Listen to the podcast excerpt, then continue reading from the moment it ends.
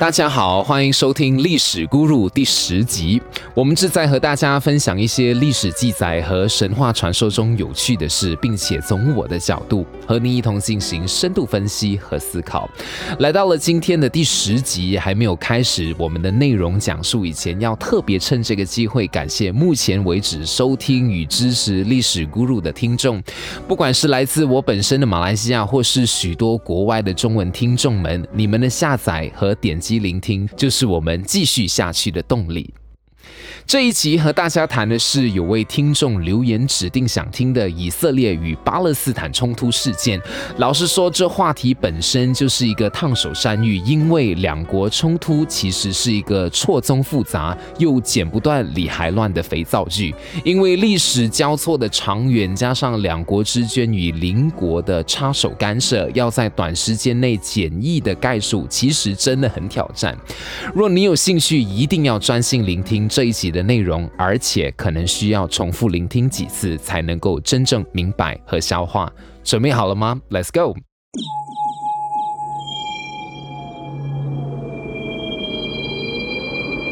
以巴冲突的问题是近几百年来世界上最难解的问题之一。若真要探索其根源，必须回到公元前九百三十一年驾崩的古以色列王国。第三任君王所罗门王，在他之后，以色列国分裂为南国和北国。随后，北国被亚述帝国所灭，南国被巴比伦帝国所灭。之后，古以色列王国的土地就先后被多个不同的帝国统治。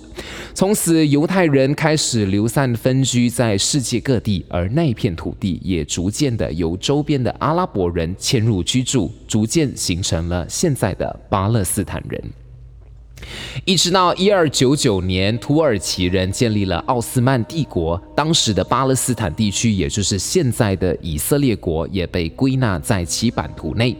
随后，第一次世界大战爆发，奥斯曼帝国与德意志国联盟，当时的殖民政府统帅大英国人，为了争取阿拉伯人和犹太人的支持，以对抗奥斯曼帝国。同时，向住在巴勒斯坦的阿拉伯人和犹太人承诺，会在战后让他们独立建国，感觉就像是不老实的同时向两位女朋友给予承诺，祸根从此开始种起。一战结束后，奥斯曼帝国瓦解，当时的国际联盟将巴勒斯坦地区交由英国托管。对于英国托管巴勒斯坦地区的举动，阿拉伯人感到不满，认为英国人没有兑现承诺。犹太人也要求英国实现让以色列建国的承诺。同时，阿拉伯人和犹太人发现同时被给予承诺上的重叠后，就开始爆发冲突。英国人此时处于两面不讨好的阶段，在这段时间内，阿拉伯人和犹太人除了相互冲突之外，双方也都有极端分子向英国当局展开恐怖袭击。这样的情况一直持续到二战爆发。由于犹太人被纳粹德国迫害屠杀，当时兴盛的西安主义及犹太复国主义兴起，鼓励散落在世界各地的犹太人回归故土建国的呼声越来越大。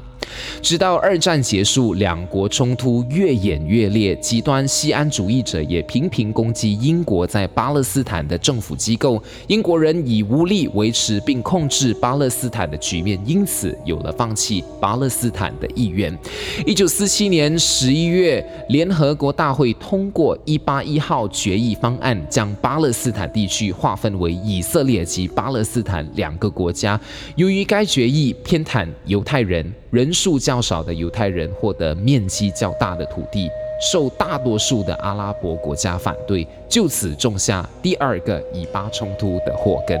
一九四八年五月十四日，以色列宣布建国，周边的阿拉伯国家随即组成联军，发动第一次中东战争，与以色列军队交战，争夺巴勒斯坦地区的控制权。随后的几十年内，爆发了总共五次的大规模中东战争，结果都是以色列人获胜。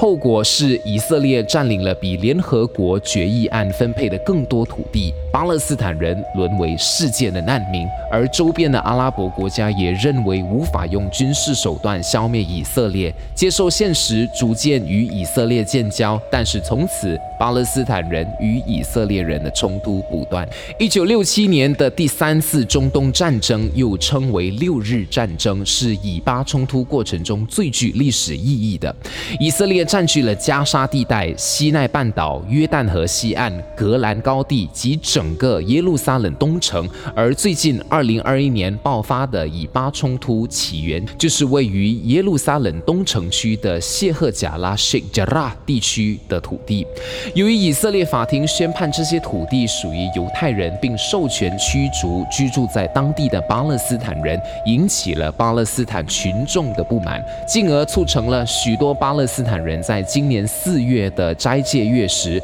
涌入位于圣殿山的阿克萨清真寺祈祷和集结抗议。抗议行动引起了以色列警察驱逐聚集在阿克萨清真寺的巴勒斯坦群众，并爆发暴力冲突。随后，巴勒斯坦激进武装组织哈马斯朝以色列发射超过千枚的火箭炮，总共造成以色列方面共有七人死亡。百人受伤，是近期以巴冲突中以色列死亡人数最多的一次。而以色列也向巴勒斯坦展开空袭报复，造成加萨地带数十人死亡及数百人受伤。至今双方仍是摩拳擦掌。虽然已经撤离了在边境地带驻守的军队，但冲突仍然随时一触即发。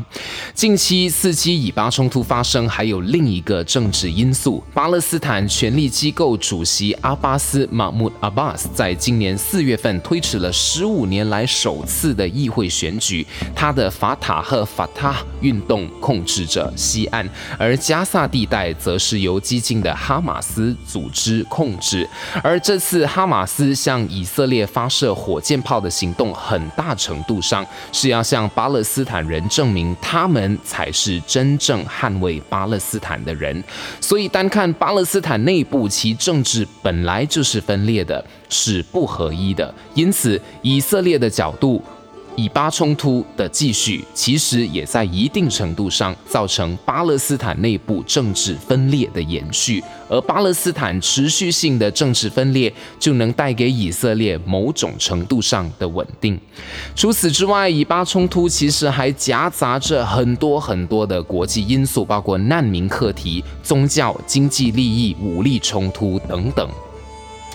从外人的角度，世界大同、和谐、安宁固然是最好。我想转述 YouTuber 卢卡斯在其频道的相关影片中所分享的：若要真正解决两国之间的冲突，寄望这一代的两国掌权者恐怕成不了，还得指望下一代，甚至是两代、三代后的掌权者，在不一样的时代背景。不一样的历史记忆中，才能够放下恩怨，以建立大同世界、共进共荣的利益，和睦相处。而我们这些局外人能做的，就是冷静地看待两国之间的互动，理智地寻求资讯。你莫名其妙的愤怒，或是牵强的涉及无关联的言论发表，分分钟都可能中了失计之人的下怀。换作是你，你又怎么看待以巴冲突呢？欢迎留言互动，让我们一起思考历史，回想价值。